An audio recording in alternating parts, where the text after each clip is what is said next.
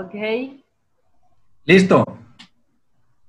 Hola, buenas tardes. Bienvenidos a Voces de mi región. Esta tarde nos encontramos de manteles largos, Ismael Solano y yo, porque tenemos un invitado muy especial que es Raúl Valderrama. Raúl, bienvenido al programa. Gracias por aceptar la invitación a la entrevista. Es un gusto tenerte. Es una entrevista que ya te debíamos desde hace rato y ya finalmente se pudo concretar el día de hoy, ¿no? Pues primero, Victoria, Ismael, gracias por, por esta charla, esta plática, ¿no? Vamos a dialogar. Sí, bueno, pues este, como, dice Victoria, una entrevista que ya teníamos tiempo de, de haberla planeado. Planeado y que bueno, por diferentes circunstancias no se había, no se había dado, pero bueno, pues finalmente este, dijimos, tenemos que hacerla ya porque si no, nomás en la lectura de todos los reconocimientos que se está ganando, este, se nos va a ir el tiempo. Del 2018, creo, ¿no? En pláticas que tuvimos tú y yo. Sí, así es, con, el reconocimiento de, que, que, te hicieron ahí en el Congreso del Estado. Sí, en, en agosto. En agosto, sí. Pues listo. Bueno, pues voy a presentar a Raúl, voy a leer una breve semblanza de la trayectoria. Y bueno, Raúl Valderrama es investigador, difusor y promotor de la música tradicional mexicana, específicamente chihuahuense, producida en la primera mitad del siglo XX. Trabaja desde 1985 como investigador y catedrático en la Facultad de Artes de la Universidad Autónoma de Chihuahua es licenciado en música con opción en educación musical, maestro en artes también por la misma universidad. Las aportaciones y logros del maestro Raúl Valderrama han sido el rescate, documentación e investigación de más de 800 partituras musicales, la mayoría originales de autores chihuahuenses de la primera mitad del siglo XX. Varias de ellas han sido publicadas ya en libros, revistas especializadas y grabadas en CD, contribuyendo a la difusión y el conocimiento y la, valoración y la conservación del patrimonio cultural musical del estado de Chihuahua. Es autor de los libros La música en Chihuahua entre 1890 y 1940, eh, Guillermo Ramos Sánchez, músico chihuahuense, Juegos infantiles en Chihuahua y el libro de Patrimonio Cultural Musical de Chihuahua, de del 2018, perdón, y el cual se va a reeditar por la editorial Milenio este año, de tal manera que también felicidades por esto, Raúl, porque ha sido toda una vida dedicada a la investigación musical.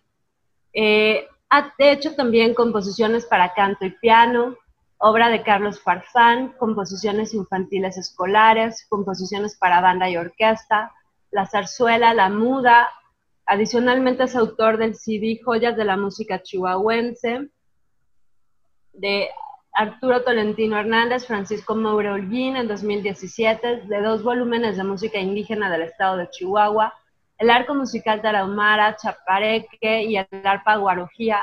Todo este acervo ya se encuentra en los archivos de la Fonoteca Nacional, porque también el año pasado fuiste a presentar el libro y hacer una donación. Sus proyectos de investigación han recibido el apoyo de instancias culturales como el Fondo Estatal para la Cultura y las Artes de Chihuahua, la Beca David Alfaro Siqueiros, el Programa de Apoyo a las Culturas Municipales y Comunitarias PACMIC, en el Programa de Publicaciones de Gobierno del Estado a través de lo que era el Lichicul, el concurso de edición de libros inéditos de la Universidad Autónoma de Chihuahua.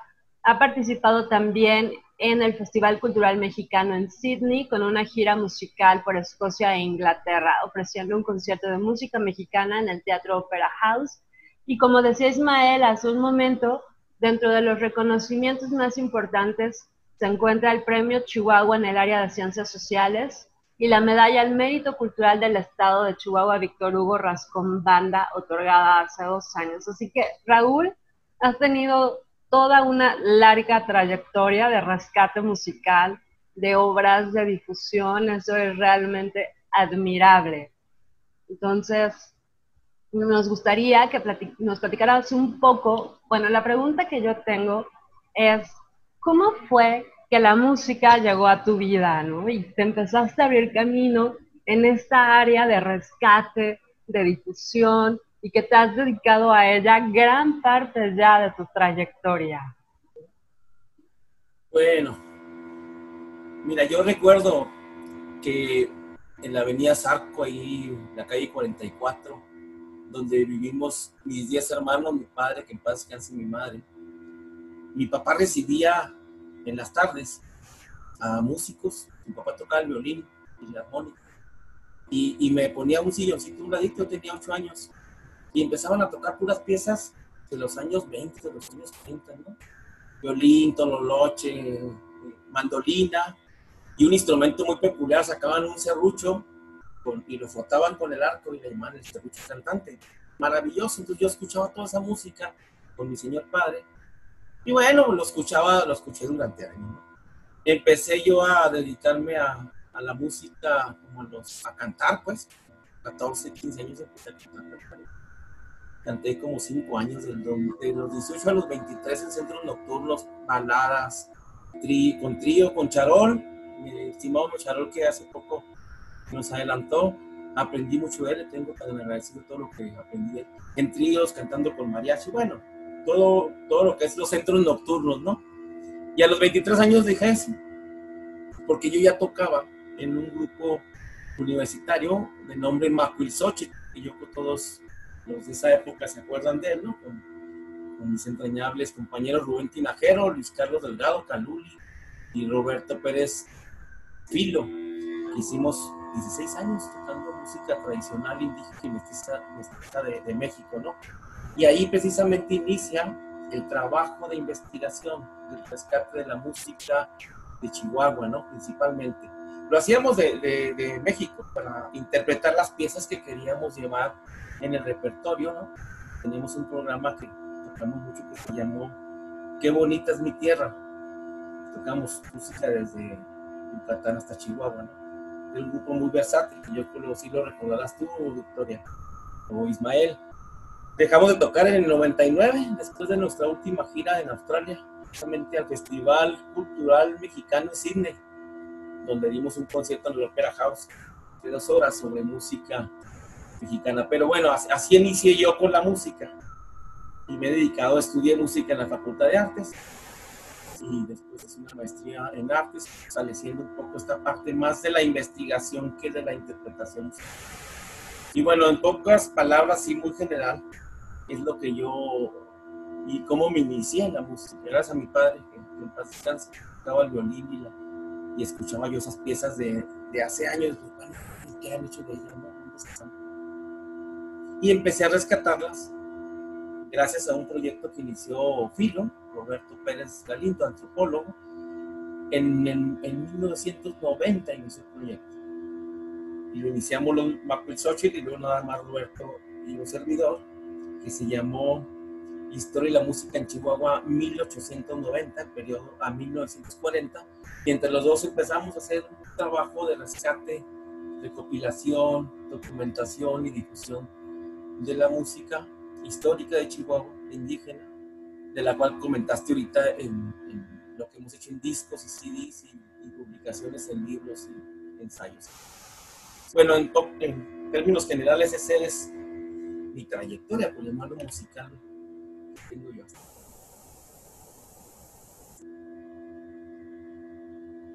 Oye, qué interesante, ¿no? Porque es un largo trabajo, o sea, pareciera fácil, pero aparte es un trabajo que te emociona, es un trabajo en el cual has estado incursionando, has estado investigando.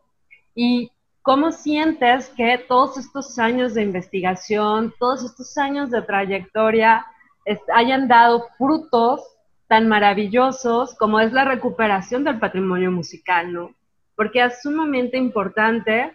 El año pasado estuviste en la fonoteca y bueno, también me gustaría que nos platicaras un poco sobre ese evento que fue muy importante ahí en la Ciudad de México. Bueno, primero se siente orgullo, es inevitable eso, ¿no? Pero también se siente agradecimiento, porque no es un trabajo únicamente mío, es un trabajo, como dije, que he hecho con compañeros en su momento. Eh, puedo mencionar muchos que, han trabajado en esto de la investigación, incluyendo alumnos, alumnos de la Facultad de Artes. Y luego se me va alguno y me reclama, pero es un trabajo en equipo. Pero además es de mucho compromiso, Victoria, Ismael. No solo es eh, plasmar en un libro, en un ensayo, algo que, se va a quedar, ¿no? Y siempre me he comprometido con hacerlo lo más posible, ¿no? Que he podido. Y creo que de ahí ha valido estos reconocimientos. Trabajos tan sido hechos con, con cariño, con pasión, con, con dedicación, con sacrificio, porque en este rubro la investigación, los investigadores, no existe pues un fondo que te diga, tenga, investigue. Ahí está la vida de Siqueiros y el PACMIT, de los cuales me he visto favorecido en varias ocasiones, pero realmente uno termina poniendo dinero para esto. Por eso hablo de la pasión. Muchas cosas que rescaté en Valle de Allende, en Ciudad Juárez, en Parral, en Opinaga, en Matopilas, eran gastos personales, ¿no? donde uno dice, yo voy y gasto y hago su trabajo. Entonces, al final de tener una recopilación de tantas partituras y, que te vayan reconociendo trabajo, como el premio Chihuahua, como la medalla Víctor Hugo Rascón Banda, que es a la trayectoria, todo lo que has hecho, pues realmente uno dice, sí, decidí bien el camino de rescatar y dedicar tiempo en mi vida. Bueno, desde del 86 para acá, ya son algunos añitos. Este, ramo de la música. Y bueno, satisfactorio. Del evento en, en la Fonoteca Nacional, primero quisiera comentar que este libro, Patrimonio Musical Cultural de Chihuahua, nace a través de la invitación del arquitecto Luis Arbendares, cuando era Lichicul. Él me hace una llamada, así que se puede a su oficina y ahí me dice, quiero que tú hagas el libro número 6 de esta colección del patrimonio cultural estuvimos viendo quién y creemos que eres tú el indicado. Bueno, le dije, sí, sí, sí, sí, yo estaba listo. Hice toda la estructura, me pedí apoyo con algunos compañeros como Gustavo Palazos, eh, eh, Arturo Herrera y el mismo Filo con el cual hice trabajo durante años para hacer el esqueleto. Y ahí surgieron invitaciones importantes. El, primer capítulo que está dedicado al patrimonio musical indígena, bueno, hay, personalidades importantes en el libro que lo hacen más pesado, por llamarlo así. El libro lo, edita, por supuesto, la Secretaría de Cultura en coordinación con la Facultad de Arte. Es como un préstamo de, mi trabajo para que yo haga ese, libro. Y el otro medio tiempo para dirigir el festival. Es decir, yo no iba a la Facultad de Artes por estar trabajando en la Secretaría en ambos proyectos. Cuando se presenta el libro, Portino Contreras, el gran Tino, se lo lleva. viaje que hizo aquí a Chihuahua, nos vimos, siempre compartimos un café y todo.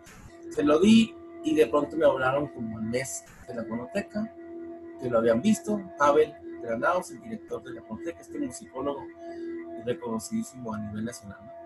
Y me dice que está interesado en el, libro, que ya lo vio y el contenido, y me dice que lo quiero presentar con ellos. Claro rápido, ¿no? Hicimos eso. Y yo quise agregar un evento más, más completo, ¿no? Entonces dije, bueno, vamos a presentar un libro, pero ¿y la música? Invité a Encarnación Vázquez, a José Luis Ordóñez, a José Luis Bustillos, para que acompañaran el piano, para que interpretaran piezas de la primera mitad del siglo XX de autores chihuahuenses. Y invité a Romeiro Gutiérrez, nuestro querido pianista Raramuri para que interpretara piezas del patrimonio musical indígena de Chihuahua. Entonces hicimos una presentación donde eh, Claudia Harris, que participa en el libro con un ensayo sobre los maroquíos, y Carlos Bonfiglioli, que participa con un trabajo, un ensayo en el libro sobre los Raramuris. Ellos presentan el libro junto con un servidor en la Fonoteca Nacional, un evento donde me sorprendió porque bienísimo, gente de pie, muy, muy emotivo, un, evento muy completo, muy, muy lucido, ¿no? Agradecidísimo con la secretaria Concepción Landa que, hizo el viaje para estar en el evento. Un, libro que, que, nos pertenece a los chihuahuenses, a la Secretaría de Cultura, y que se le dio esa importancia, ¿no? que es lo que uno valora mucho como investigador, de que le den esa importancia a un libro. ¿no? Entonces eso puedo comentar de, de la experiencia, ¿no? en la fonoteca. Muchos amigos chihuahuenses ahí, ¿no? Ahí me topé a tu mamá en el evento, ¿no? Ahí nos saludamos. Y bueno, pues agradecido con esa, con esa invitación, ¿no? Y anteriormente, 2017, para ser exactos, había estado eh, con nuestro amigo Sebastián, el presentando otro trabajo mío, eh, sobre un disco de Tolentino y de Mobre, y lo presentamos ahí, bueno, me lo presentó Sebastián, el director del CENIDIM, el director de la Orquesta Sinfónica de Alientos de la Delegación Cuauhtémoc, un servidor, y a la noche fue un concierto con la Orquesta Sinfónica de Alientos, con todo el disco. Es un evento que me ha tocado 17, 18, 12 eventos buenos de mis trabajos de investigación en México y en foros, pues de ese tamaño. Es cuando digo, pues agradecidísimo con eso. Y son emociones, bueno, muy bonitas, ¿no? Es fruto de un gran esfuerzo, también en equipo, como lo acabas de mencionar, de un gran trabajo. Y al final es una satisfacción también para nosotros, ¿no? Porque podemos aprovechar toda esta investigación, podemos leer, y claro que es sumamente importante este patrimonio musical, ¿no? Y bueno, Luis Armendaris, que también ha hecho un gran trabajo en cuanto a rescate del patrimonio, ¿no? Y en todos los sentidos. Y bueno, qué padre, Raúl, me da mucho gusto, me encanta lo que estás platicando. Y bueno, en este panorama de la música, eh, obviamente tu, tu pasión es la música mexicana, tu pasión es la, música también del estado de Chihuahua, ¿no? De finales del siglo XIX, inicios del XX. ¿Qué, ¿Qué, más de la música nos puedes compartir? Eh, ¿Por qué empezaste en, esta investigación? ¿Qué fue lo que te motivó? Bueno, yo recuerdo que primero lo de mi papá que te dije que me encantaba escuchar las piezas, de las cuales yo después empecé a cantar. Yo las empecé, a, me las aprendía, pues era a diario. Y cuando yo tenía como 16, 17 años, yo ya las cantaba esas piezas. Las rescaté de alguna manera. Y la segunda es cuando el grupo Macul que era un taller de investigación musical de la universidad, hacen una gira a la Ciudad de México. Y fuimos y presentamos eh, música de la Huasteca, música de, del de Tehuantepec, música de Veracruz, ¿no? Nosotros íbamos bien preparados, ¿no? Arpa, jaranas, marimbas, pues con todo, ¿no? Y en una entrevista que nos hicieron en radio nos dicen, bueno, ustedes vienen de Chihuahua, un grupo que ya ha viajado mucho, ya habíamos estado en el Cervantino dos ocasiones, tocando el grupo, ya éramos más conocidos. ¿Por qué venir a tocar a México música de Veracruz de la Huasteca y no tocar música de Chihuahua? O sea, ¿dónde está la música de Chihuahua? Y bueno, cuando terminamos la gira, estoy hablando del año 1990, Roberto Pérez dice, vamos a hacer un trabajo de investigación, es donde retomo lo que comenté ahorita, donde nos pongamos a investigar, a rescatar, como lo hemos hecho con otra música de los estados, qué ha sido de la música de Chihuahua, su historia, ¿no? ¿Que dónde está? ¿Existió? ¿Qué es? ¿Qué había? ¿Qué? ¿O realmente nomás eran los corridos? O lo, como nos dijeron allá, o son los narcocorridos. Y bueno, empezamos con ese proyecto en el 90 y nos fuimos dando una sorpresa impresionante, ¿no? Yo había leído para ese entonces Crónicas de un País Bárbaro que me llenó de orgullo de pertenencia a este Fernando Porra, que escribió en el 56. Y había después leí el de María Sembenero, los de Joaquín Márquez Montiel en el 53, hombres serios de Chihuahua, y los de Zacarías Márquez Terrazas, que en paz descanse, chihuahuenses ilustres, donde mencionaban personajes de la música de Chihuahua, pero nada más una semblanza, quienes habían sido, muy pequeña. Entonces Roberto Pérez y un servidor decimos, a ver, ya hay un trabajo de estos autores, pero está pequeño, escueto, y nos dedicamos a, rescatar no solamente su biografía, sino su música, sus partituras, y empezamos a rescatar, y fue la sorpresa que empezamos a revisar archivos de la orquesta de la UASH, la, la Facultad de Arte, nos fuimos a Parral, empezamos a viajar. Y empezamos a darnos sorpresas de encontrar partituras de autores chihuahuenses que, que en ocasiones uno las había escuchado sin saber que eran de Chihuahua. Un ejemplo, Julia, el vals Julia de Francisco Moure, que es famosísima. Y es un chihuahuense. Entonces, nuestra ignorancia estaba siendo más, más clara al estar investigando desde el 90 hasta el 95, 5 años. Nos vamos rescatando música, que es cuando hacemos el primer libro, con el cual ganamos el premio Chihuahua. Y ahí nos dimos cuenta de, ese, de esa cantidad de partículas que había. Dijimos, bueno, si son las que hemos encontrado nosotros en, en esos archivos, debe de haber mucho más. Y entonces fueron ya más años, se fueron los años. Todavía sigo yo en eso. Todavía sigo encontrando partituras. Para, para ponerles un ejemplo, el, el 19 de agosto de, de 1920, Francisco Arturo Tolentino Hernández, que nació en Sierra Mojada, Coahuila, en 1888. Llega a Chihuahua en 1901 y aquí se queda. Ese, ese compositor eh, realizó la pieza más emblemática para mí de la primera mitad del siglo XX en, en cuestión de música de salón, que es el vals Ojos de Juventud, que le hicieron película y la han grabado desde Javier Solís hasta Hugo Avendaño. La compuso el 19 de agosto de 1920 en Chihuahua Capital. Él vivía en la calle Libertad, en la casa 1911, ahí por donde está la iglesia Un poquito más adelante, casi llegando a la prensa. Imagínense, este año cumple 100 años de haber sido compuesta ese vals. Ese vals lo compuso en el 19 lo edita en Chihuahua en una imprenta local en partitura. En el 22 la registra a nivel nacional y ese mismo año en Nueva York se la graban la orquesta Max Downing. Y de ahí, del 22 al 28, se la graban ocho ocasiones en Nueva York.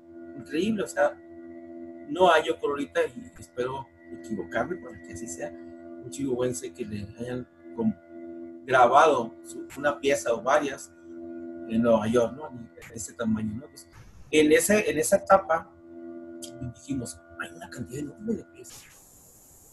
Yo ahorita estudié mi tesis de maestría sobre Arturo Tolentino. Ya tengo localizadas las bisnietas en Estados Unidos que tiene el archivo de Tolentino. Yo tengo 20 piezas localizadas, ella me mandó fotos que, uy, ya sabrán. Entonces estamos hablando de, de nomás de ese autor, casi de cerca de 45 composiciones desde 1918 a los, al 54, de un solo autor.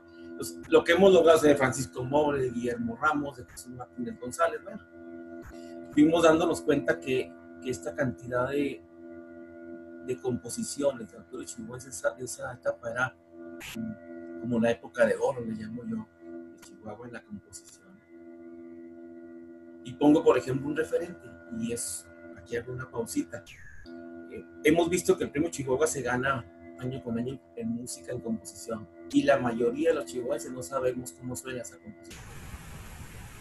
No la conocemos.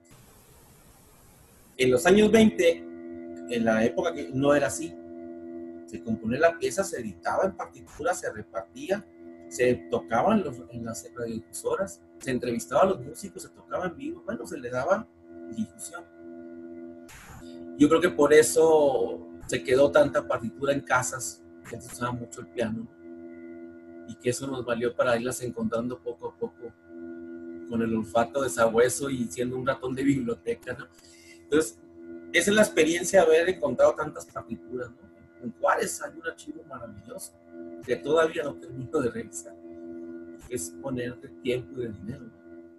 Pero es el, archivo de Antonio Maguregui Herrera. Nació en 1890 en, Durango, pero lo, sí, en Durango, sí, en Durango y luego ya se vino a Chihuahua y aquí murió. Él tiene como unas 10 cajas con un acervo musicales de música de, la época de Estados Unidos y europea, de música de salón. Y compositores chihuahuenses, ah, me atrevo a decir que arriba de 5.000 partituras que yo las he estado viendo junto con Luis Maguriagui, este nieto, quien le mando un saludo si nos escuchan. Él sabe lo que hemos ido encontrando en ese archivo que él él lo tiene bajo su resguardo como, como herencia familiar, ¿no? Y que él mismo se ha ido sorprendiendo lo que hemos ido encontrando, ¿no? Porque luego yo le digo, otra de un chivo buen si se cuál, y pues ya le digo, otra de Francisco Mobre. Y luego ahí vengo yo a Chihuahua, busco al, hijo de Francisco Mobre, que todavía vive, Francisco Mobre Beltrán, y le digo, ya encontré otra partitura de tu papá, no me digas, y voy a su casa. O él dice, ahí voy, ¿dónde estás? Y yo le digo, y la ve, dice, no la conocí. Es lo sorprendente. Él mismo dice, yo no conocí esta pieza de mi papá. Entonces creo que la labor que estamos haciendo el afán de echar tanta porra, es, es maravilloso porque estamos recuperando un legado que le va a quedar a las futuras generaciones, a las actuales, ¿no? ¿Cómo era la época en Chihuahua en la composición, en la música de salón? Bueno, así, términos generales. Es súper interesante todo este descubrimiento, ¿no? De las partituras, de las composiciones, incluso la relación tan importante con los herederos, con los hijos, con los nietos, o sea, es una cuestión también fundamental, ¿no?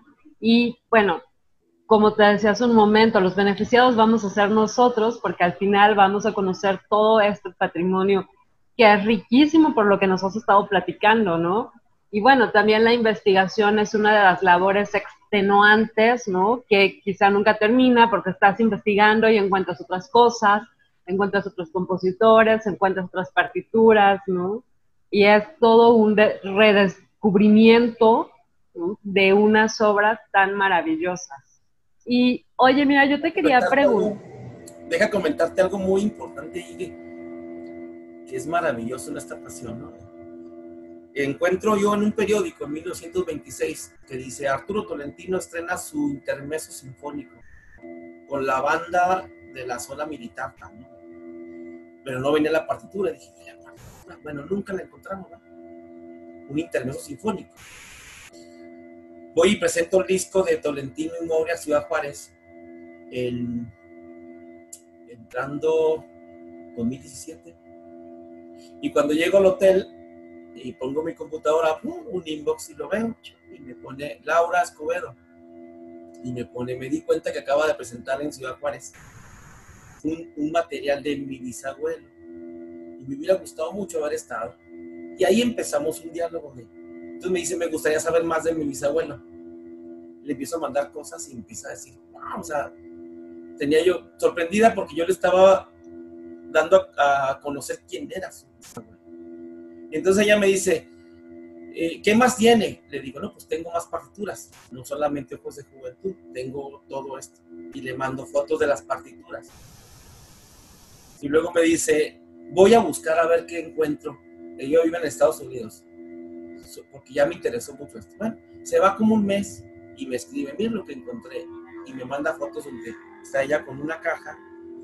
Dice, es una caja que, de donde está todo lo de mi bisabuelo. Es maravilloso, Victoria, tú, Ismael, porque empieza a sacarla las, con sus manos y le toma fotos con el celular y me las empieza a mandar. Y yo le digo, puedes buscar si tienes intermeso sinfónico del 26. Yo, estaba ahí, pero me dice, espera un rato y me manda esta, y pum, dice la, en la solapita, intermeso sinfónico. Y luego me manda una foto y le digo, pero deben de ser muchas porque es para orquesta o para banda. Entonces me manda un abanico así, donde vienen todos los instrumentos. Tiene, y ahí estaba la partitura. Y digo, oh, de veras confieso que a mí se me vino una emoción muy rara, porque tenía casi 30, no, como 20 años estaba. Y le dije, ya hasta me hiciste llorar, porque ya la encontré. Son los eslabones que uno de la investigado y se me falta esto. Entonces me empieza a mandar más piezas y piezas y ella también emocionada. total que ya me dio acceso a, ir a ver el archivo. No he podido ir. No pude ir por muchas razones. Y ahora me dijo, yo bajo a Juárez para que vaya ya todo. Se vino la contingencia y no pudimos. Nos estamos dando citas hasta noviembre. Todavía no la veo en mis manos pero me mostró muchas más que yo no conocía ni por periódico. Esas son las emociones que, le da uno a los familiares y a ellos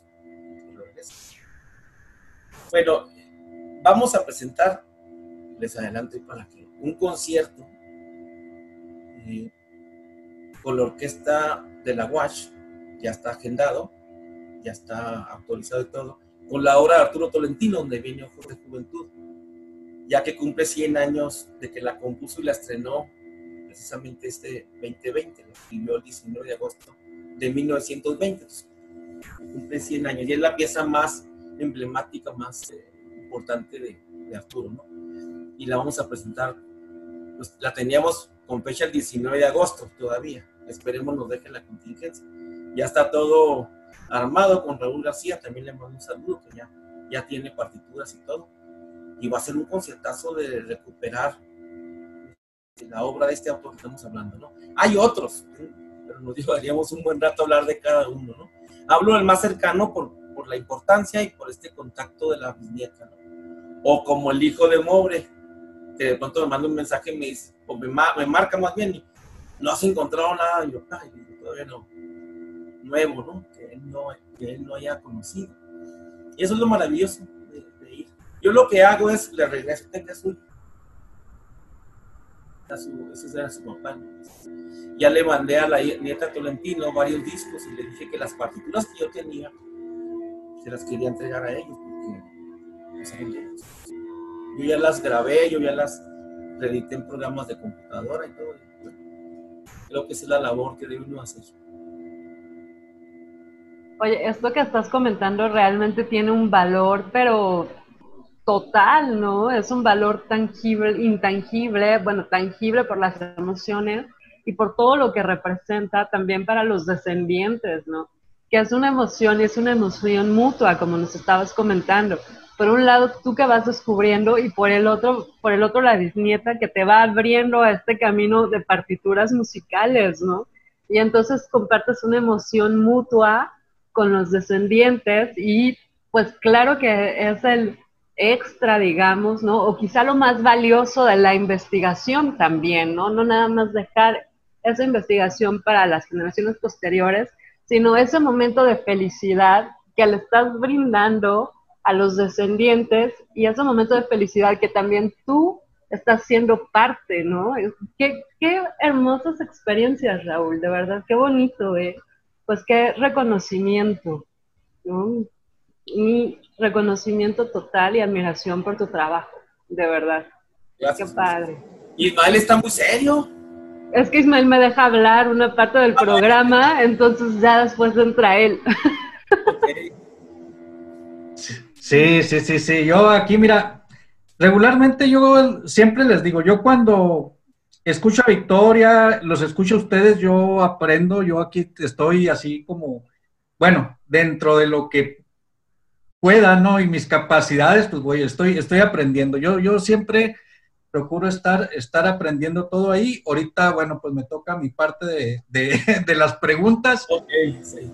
Eh, bueno, ahorita eh, te iba a hacer una pregunta, Victoria. Antes, y nos quedan cinco minutos, vamos a terminar la, la sesión. Bueno, no, no, ahorita vamos a acabarnos los cinco minutos de sesión. Sí. Hace la pregunta para poder retomar la sesión, la siguiente sesión y que nos dé otros 40 minutos porque pues definitivamente este, todavía hay mucho que platicar.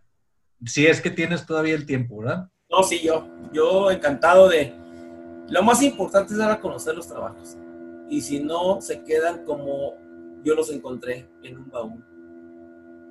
Entonces de nada sirve que uno escriba un libro, haga un disco y esté guardado que no tenga difusión. Entonces yo encantadísimo del tiempo que ustedes quieran. Ahora que estamos en cuarentena más aquí solito en la casa, tomándome un whisky que le iba a decir a, a, Victoria Salud porque ella está tomando café.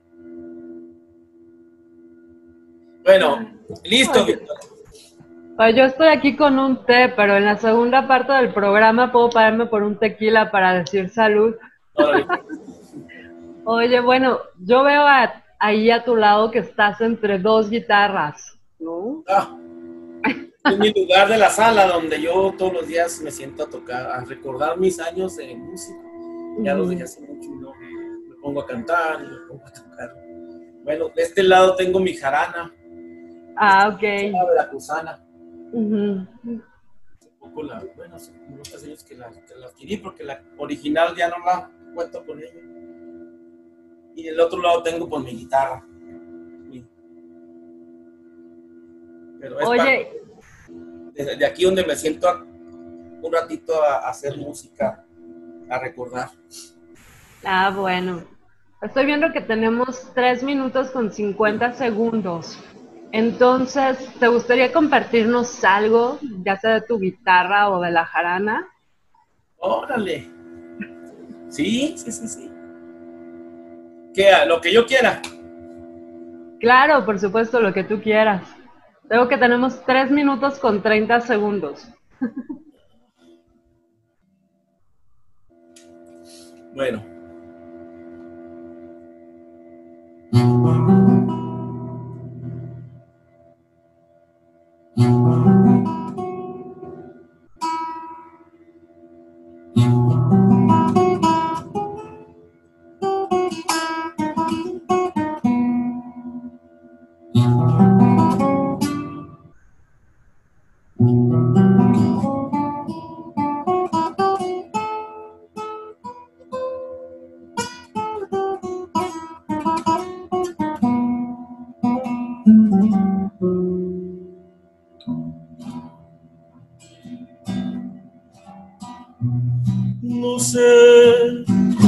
Tienen las flores, llorona las flores del campo santo. No sé qué tiene las flores, llorona las flores del campo santo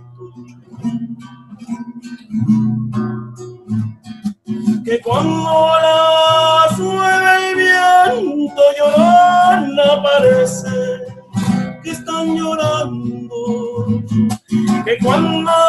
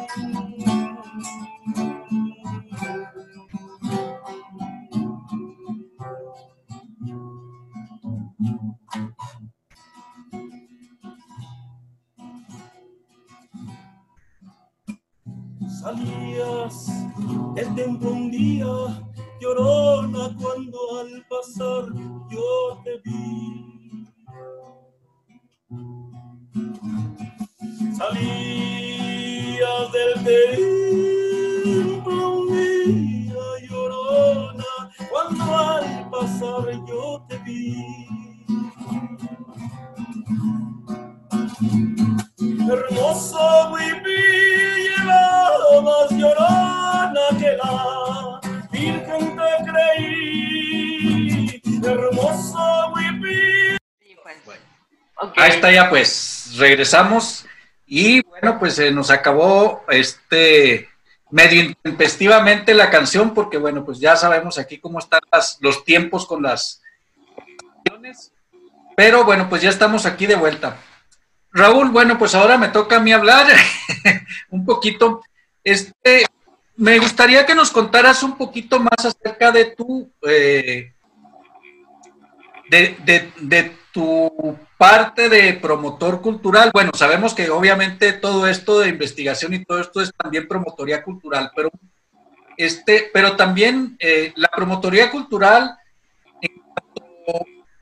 a tu carrera, porque bueno, también se se ha desarrollado bastante en cuanto a la organización y todo esto de los festivales. Por ahí estaba leyendo que empezaste con un festival, bueno, no sé si empezaste, pero bueno, es, es lo que encontré yo ahí de, de referencia con Arteolalia. un festival que hicieron allá en, en Santa Eulalia, ¿no? Por tres años, algo así. Sí. ¿Cómo no nos cuentas un poquito cómo es que se fue generando todo esto? Bueno, mira, yo siempre he sido muy inquieto en organizar cosas de todo tipo. En el grupo Macuilzóchil yo era el que andaba siempre buscando giras junto con Roberto, éramos los más apegados a eso, ¿no? La gestión, la promoción, que no nos quedemos en Chihuahua, que no nos quedemos en los centros nocturnos, brinquemos, siempre andar buscando esa parte la gestión y la promoción del grupo. Y logré aprender mucho en esa, en esa etapa de 1983 al 99. La última gira a Sydney me tocó cuajarla en un año, digamos, para que nos seleccionaran de 16 grupos de música tradicional mexicana de, este, de la República Mexicana, redundancia. nos seleccionaron nosotros después de un año. Entonces, mi trayectoria empezó prácticamente ahí, como promotor y organizador de eventos artísticos culturales. En el 2000, cuando ya el grupo Macuilzocho ya no, ya no tocaba, inicié yo con la creación de un festival que le puse Arte Eulalia, Festival de, de la, de, Festival de Arte y Cultura. Una puerta al arte y la cultura el eslogan por la puerta de Chihuahua, ¿no? También. Y lo hicimos en el periodo del 2001, no, 2002, 2003 y 2004. Nos fue excelente, la verdad. Fue una administración perredista panista con el maestro Luis Ángel Machuca como presidente. Mando un saludo. Y trajimos eventos, vaya, de España, de Estados Unidos, de Cuba, de Argentina. Como un grupo que se llamó Comité de las Artes, también lo creé en esa época. Yo era el director de ese grupo, puros egresados de, de las artes de la facultad, música, teatro, danza.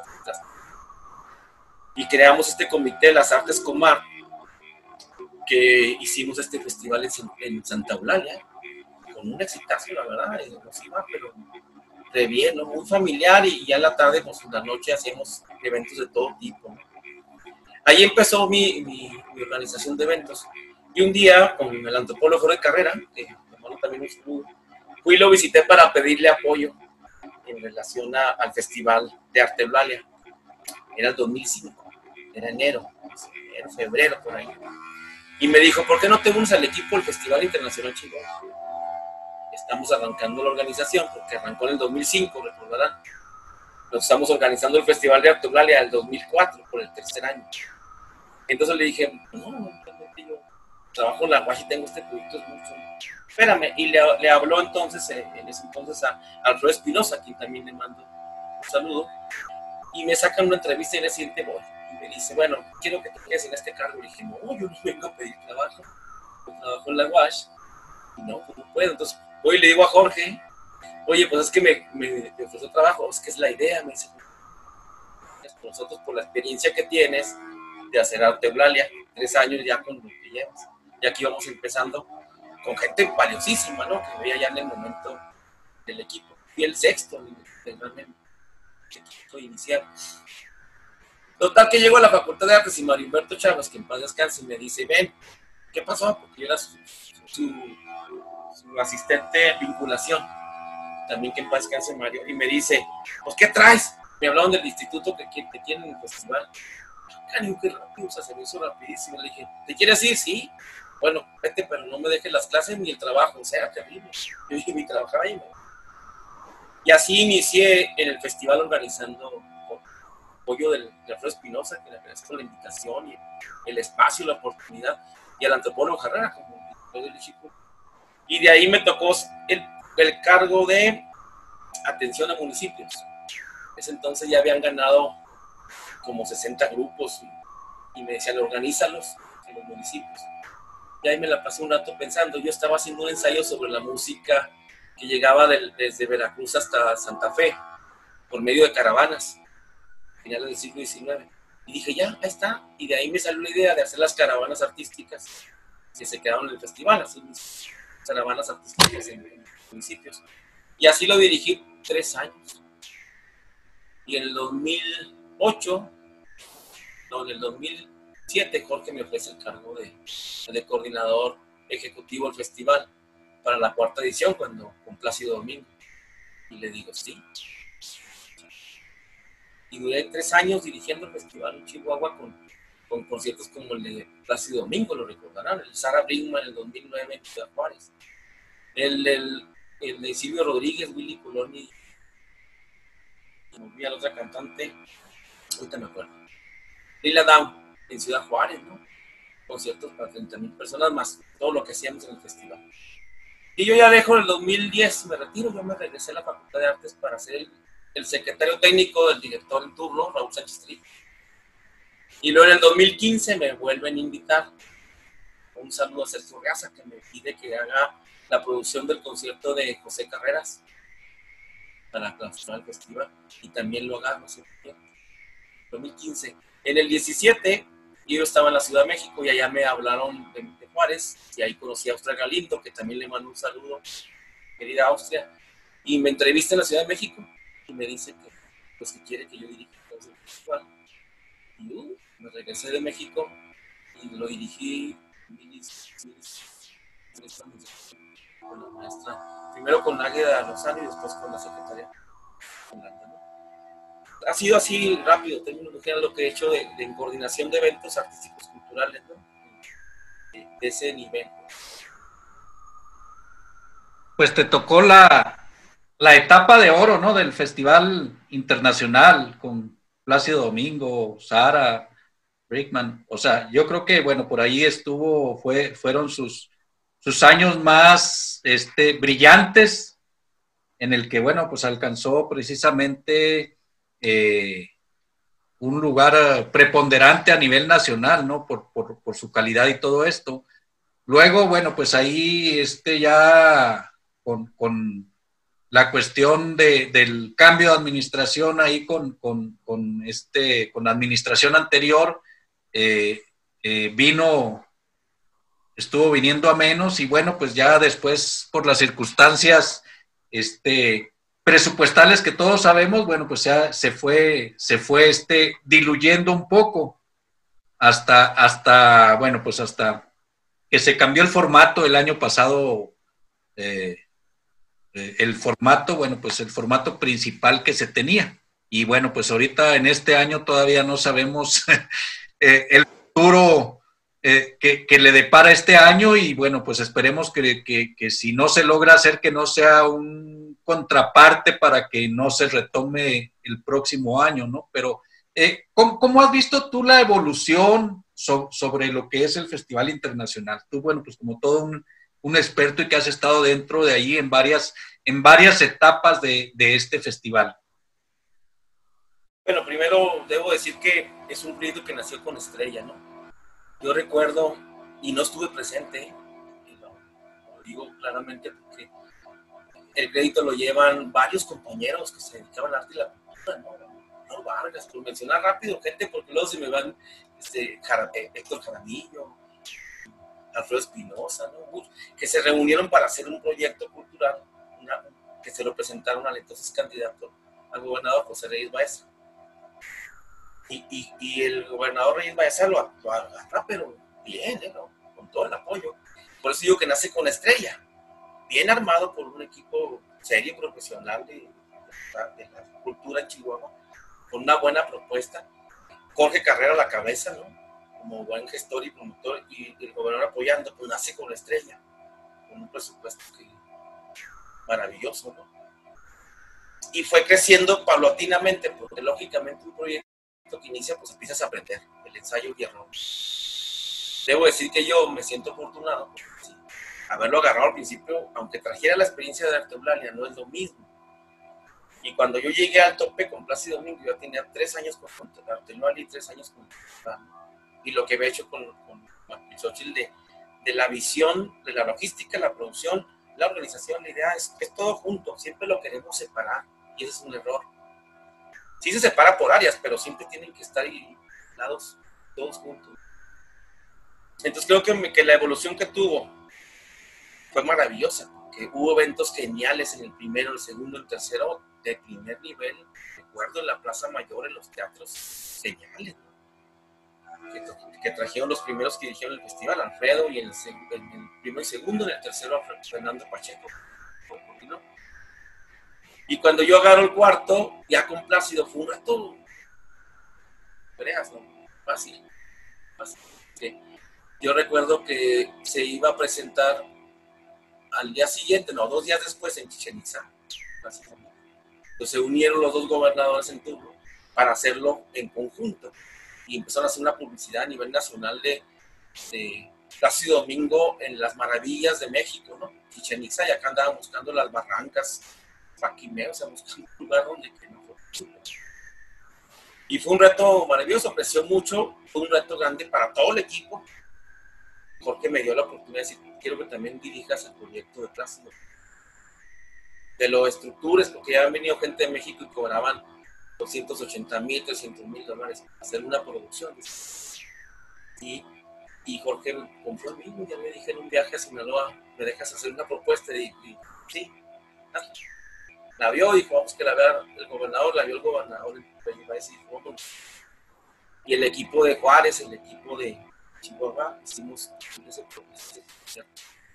Es un reto, pero de ahí dijimos, ya, ya, ¿qué sigue? Pues ahora mismo, ¿no? No, Ya como que con confianza, ¿no? Creció bastante.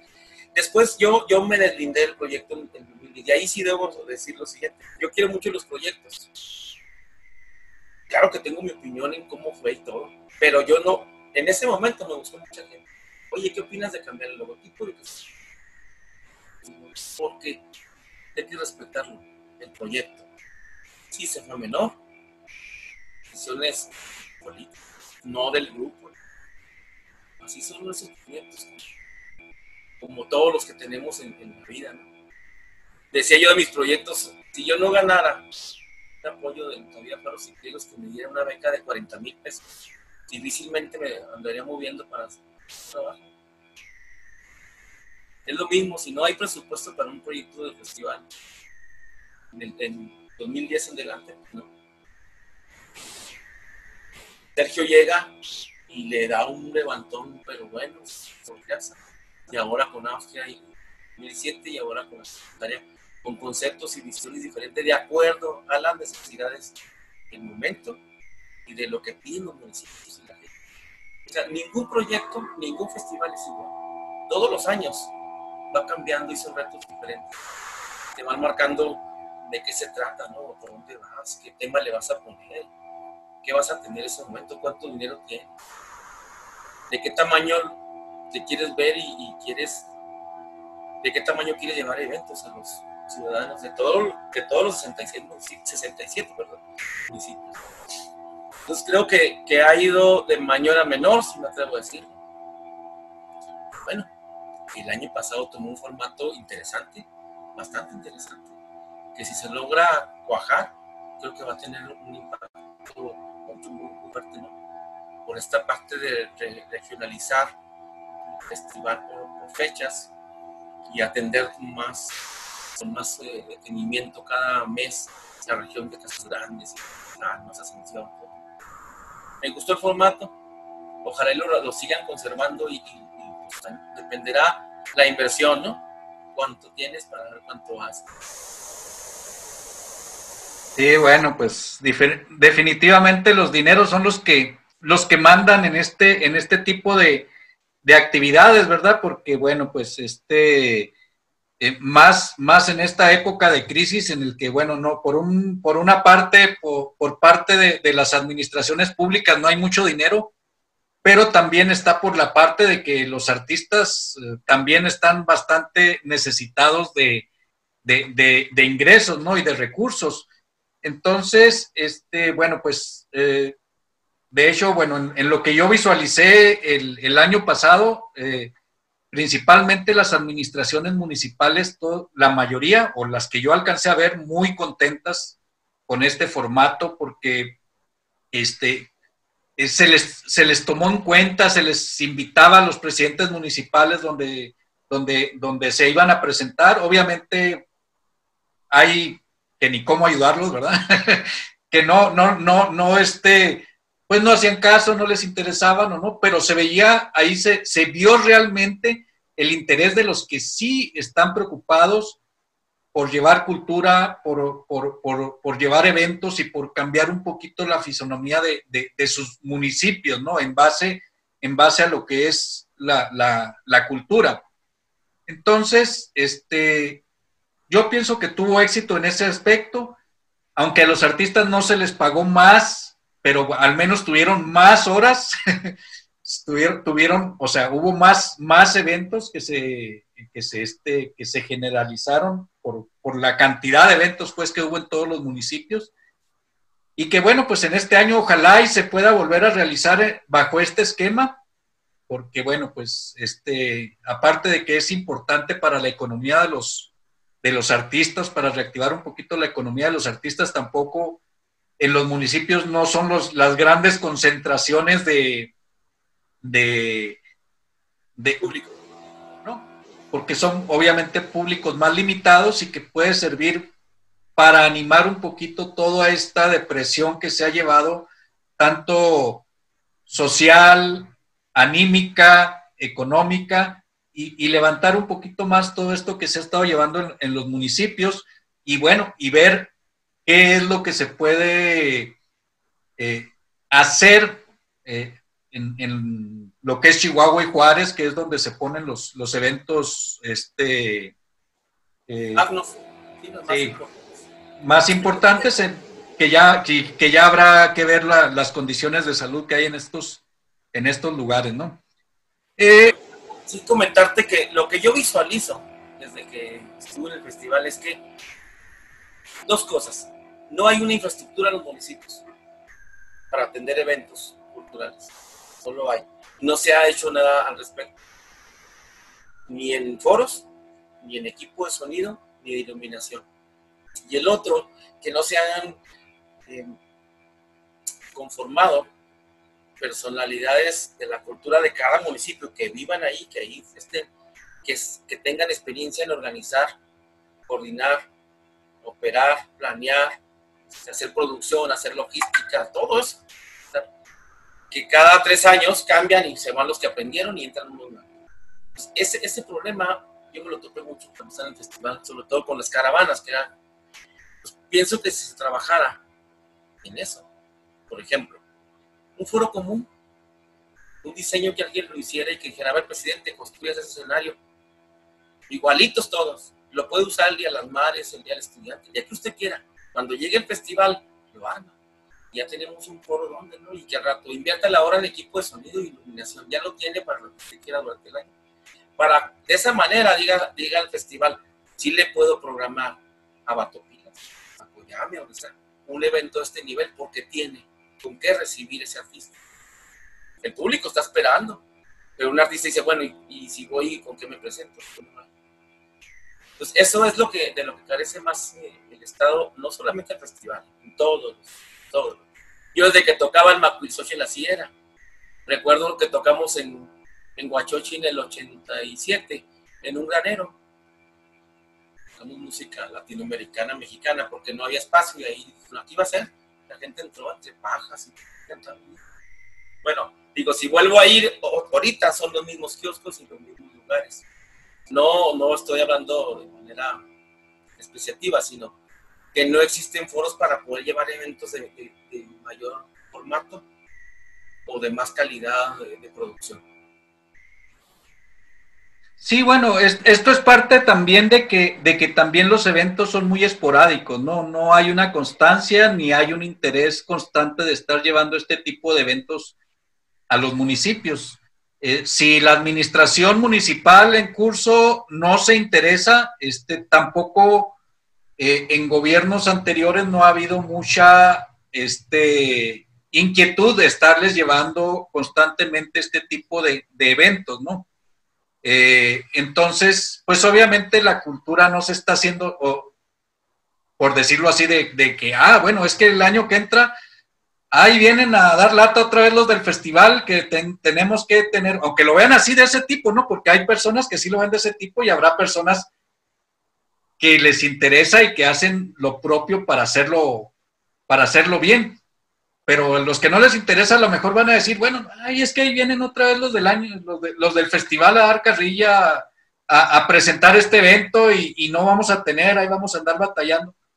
Y si se hace esa cultura, aunque no se tenga la disposición, pues se tienen que ir preparando para ese, para, para, para, para este tipo de actividades, porque ya saben, así como son las ferias cada año, así como son eh, el desfile o todo esto que sí se hacen cada año y que, y que la gente ya está preparada independientemente de la disposición que se tenga para hacerlos o no, pero es algo que ya saben que está ahí.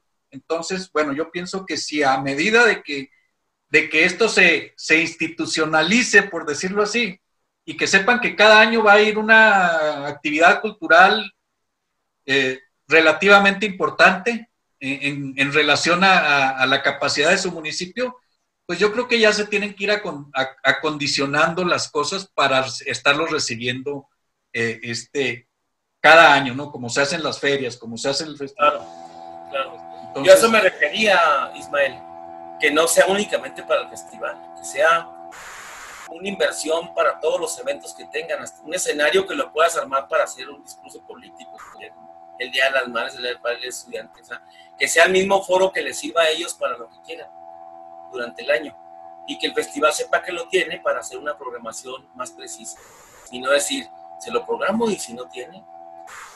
Lo sé porque ya estuve ahí. Sería prácticamente como un decreto, ¿no? Poder decir, órale, les toca poner todo esto y tienen que tenerlo. Y el diseño es este, ¿no? Con características de gente que sepa de escenarios eh, básicos, si quieres, desarmables, montables y todo. ¿no? Una vez lo intentamos y el de Bocoina me dijo, serían de madera. Le dije, sí, de madera. Dijo, híjole, aquí no tenemos.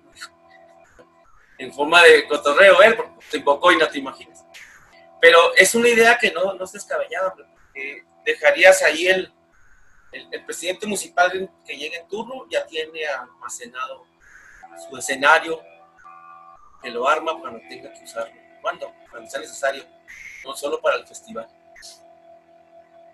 Sí, bueno, pues interesante la propuesta esa, ¿no? Hay que ver si la toma alguien. O bueno, si en determinado momento te toca por ahí regresar a un sitio de estos que vemos que es algo así como que eh, cíclico, este, lo cual, bueno, pues eh, enriquece mucho siempre, claro, la, la, las actividades, este, pues hay, hay, hay, que se quede de tarea, pues si alguien, si alguien lo escucha esto, pues hay que se quede de tarea para que lo pongan en, en este, en, en, en, en, como propuesta, ¿no? Y bueno, pues ya, ya para cerrar, porque ya nos estamos, se, se va el tiempo, hijo. Pues es que es una charla a gusto, hombre, eso, eso es lo suave. Sí, sí, sí, sí, sí. Este, bueno, para cerrar ya este, la entrevista, eh, platícanos un poquito qué sigue para Raúl Valderrama. ¿Qué sigue? ¿Qué hay? Eh, este, eh, eres, eh, ya nos contaste un poquito ahí de, de, que sigues con las investigaciones, pues estás con tu cátedra, pero yo veo a un Raúl Valderrama que siempre está abierto a grandes cosas y que, y que a pesar de que esto te, te lleva mucho tiempo y te lleva pues mucho de tu trabajo, yo sé que es, siempre hay algo más para Raúl Valderrama. ¿Qué, hay para? Bueno, mira, primero sigo activo en la, promoción, en la producción y la, promoción. El año pasado estuve trabajando en el Festival de las Tres Culturas con, con Daris. Hice la producción de, de, la gala de ópera y música mexicana. Me tocó hacer todo el trabajo.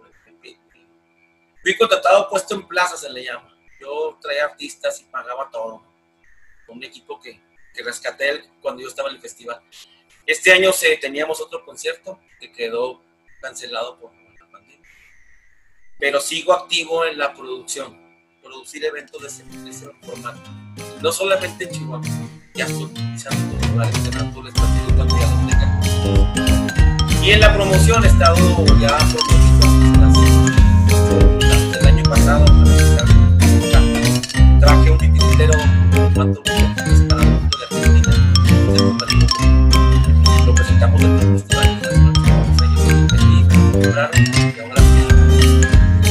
del motor se presentó en Chihuahua y en Juárez y lo metí también Sinaloa y aquí de Chihuahua nos fuimos a Sinaloa se presentó en los Mochis en ¿no? y ya tengo varios varias gente que se está sumando conmigo, que me dice, Raúl, quiero que seas mi promotor y estoy formando poco a poco. No es fácil porque se requiere de un sustento económico fuerte, pero voy con pasos firmes, este, conformando un grupo de, de producción, logística, operación, administración, abogados, todo, para darle cabida a artistas que quieren que yo los promueva a nivel estatal, nacional ¿no? o fuera del país. Tengo algunos ¿no? que ya estoy moviendo. Nos, nos este, detuvo, nos frenó, nos puso casi, casi las balatas sin, los frenos sin balata, digo, porque todo se nos canceló de acuerdo a esta pandemia, ¿no? De manera que detuvimos todo. Prácticamente les dije, ¿saben que no? Ya no hay que arriesgar, hasta el año que empezamos a seguir con esto. Eso sigue, seguir promoviendo y produciendo. En el área de la, de la docencia, soy maestro de la Facultad de Artes.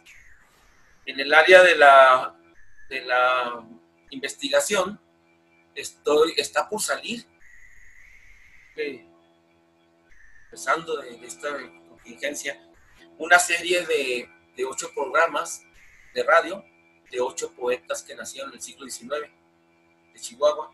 Hicieron su producción a finales de 1880 a los años 30 son ocho programas con una duración como de 30, 35 minutos cada uno, eh, donde está, grabaron, invité gente de grabar de todo tipo, ¿no? Está Raúl Manríquez, está Daniel Miranda, está Edgar Treviso, está Enrique Servín, Laura Lee, Carmen de la Mora, Dolores Olivas, en fin, invité que leen los, los poemas de estos poetas de esa época de Chihuahua, cinco de Chihuahua, tres que no nacieron en Chihuahua, pero que aquí vivieron. Van a ser transmitidos por Radio Universidad, es un trabajo de investigación que hice hace ya tiempo. Fue un David Alfaro Siqueiros y lo entregué en el 2004 y ya se quedó atorado, ahí lo, lo, agarró y ahora nuestro amigo Marco Gutiérrez, que ahora que regresé a la facultad del festival, me dijo, vente, pues el proyecto, ¿tienes algo? Sí, este, es un trabajo. Ya está listo, nomás estamos esperando Marco me dijo, espérate a que entremos para hacerle publicidad, todo por, y, y, lanzarlo ya uno por uno los programas. No sé cómo lo vayan a transmitir. Ese es el que, el que está en puerta. Y bueno, pretendo buscar conciertos como de la orquesta, que ya la Guacha aceptó este que les dije de Tolentino, donde se van a interpretar 12 composiciones de Arturo Tolentino de 1919 a 1950. 12 piezas de él con la orquesta y con solistas. Voy a seguir haciendo trabajo de investigación, pero buscando publicar, por supuesto. Estoy con el formato del libro de Tolentino, que va bastante amplio. Ya será entre un año, quizá dos o más. Y bueno, trabajando en este de Milenio, esta nueva revisión. Y voy a estar trabajando en eso. Así, es decir, poco acá y poco allá, y, pero no me voy a mover de esa parte porque es una, como dije al principio, es una pasión yo estoy convencido que los que nos dedicamos al arte, el arte nos seleccionó a nosotros, no nosotros a ellos. Es un monstruo de la creatividad que no nos deja dormir. Dice, ándele, levántese a escribir, ¿no? Victoria, levántese porque ya le llegó una inspiración y, y no te deja. No es algo que tú decidas, ya, hasta aquí llegué, no. Yo dije un día, voy a cuidar gallinas. Y dijeron, no estás loco. No les gallinas ni que nada. No, eso, me, eso estoy haciendo, Ismael, Victoria, y y buscando hacerlo lo mejor posible. Sí, claro, bueno, pues como es, es, es, es, un sello en lo que todo, en todo lo que has hecho. Victoria. Pues iba a decir salud, ¿no? Por los futuros proyectos. Oh, mira, Ismael también se preparó. Sí, claro. Ya, tengo ya. Hay, hay, hay variedad, mira, ¿qué, ¿qué era el tuyo whisky? Es un whisky con agua. Sí, y luego Victoria, pues un tequila y yo un. Entonces. Seguimos la entrevista, vamos a empezar a. Sí, no, por eso ya no nos aventamos el otro, los otros 40 minutos, porque. Sí, ¿verdad? Sí, porque Victoria, bueno, ya. ya... Por eso dijimos, ya para el final, ¿no? Hay que decir salud. Entonces, bueno, a la distancia. Sí, sí. Salud. Sí y agradecidos con esta charla plática. Espero se haya cumplido con lo que tenían planeado. Sí, definitivamente. Y bueno, pues esperemos dentro de poco replicarla ya de manera presencial. Sí, sí, con gusto. Luego. Invitados Victoria. al concierto. Yo les aviso cuándo. Seguro que sí. Les Para comento, es que Sí. les comento, porque se vale también. Eh, la Fonoteca Nacional va a ser algo también de Tolentino el día 19 de agosto. Vamos a trabajar en conjunto. El mismo día que la estrenó en Chihuahua, la van a hacer en la Fonoteca Nacional. Y luego mandé un oficio a la Secretaría de Cultura de Coahuila, porque Arturo Tolentino nació en Sierra Mojada, Coahuila. Le hice saber que ya íbamos a hacer un concierto, le hice saber que tenía las partituras, bueno, todo para que ya están trabajando para ver si ellos hacen lo mismo en esa misma fecha para festejar los 100 años de vida de la pieza Ojos de Juventud de Arturo Tolentino. Bueno, pues ahí están las primicias. Victoria. Pues nada, eh, muy contenta de esta charla, súper interesante. Eh, nuevamente reitero mis felicitaciones y mi admiración por todo este trabajo que has estado haciendo y que continúas y que continuarás haciéndolo, Raúl. Y bueno, pues estamos en contacto. Igual cuando se acerque la fecha para estos eventos, Raúl, ya sabes que tienes las, los micrófonos abiertos aquí en Voces de mi región. Y nada más nos pones un mensajito, oigan, otra entrevista porque se acercan estos eventos y con gusto. Pues el primero va a ser los programas de radio. Estaremos pendientes también para anunciarlos con muchísimo gusto. Bueno, Raúl, pues muchas gracias, muchas gracias. Este, eh, pues igual, eh, es, es un honor tenerte aquí en Voces de mi región. Este, y bueno, pues ustedes son los que le dan el, el, el, el, el feeling a, a, todo esto que hacemos. Gracias a los dos y bueno, a descansar esa tardecita, ya está cayendo el solecito a gusto. Sí, sí, sí, así es. Voy a terminar de cantar La Llorona porque me quedé a la mitad. Perfecto. Nos queda, Pero, no, pues ya nos va no, a quedar queda un, menos, menos de un de minuto. un minuto. Eso no, digo que yo solo aquí en la casa. Ah, Ahorita que colguemos, digo, a ver, venga, porque la dejé a la mitad. pues sí. Bueno, Bueno, Cuídense mucho. igualmente, y bueno, pues ya saben, síganos aquí en Voces de mi región, las mejores entrevistas y la voz de la cultura en Chihuahua.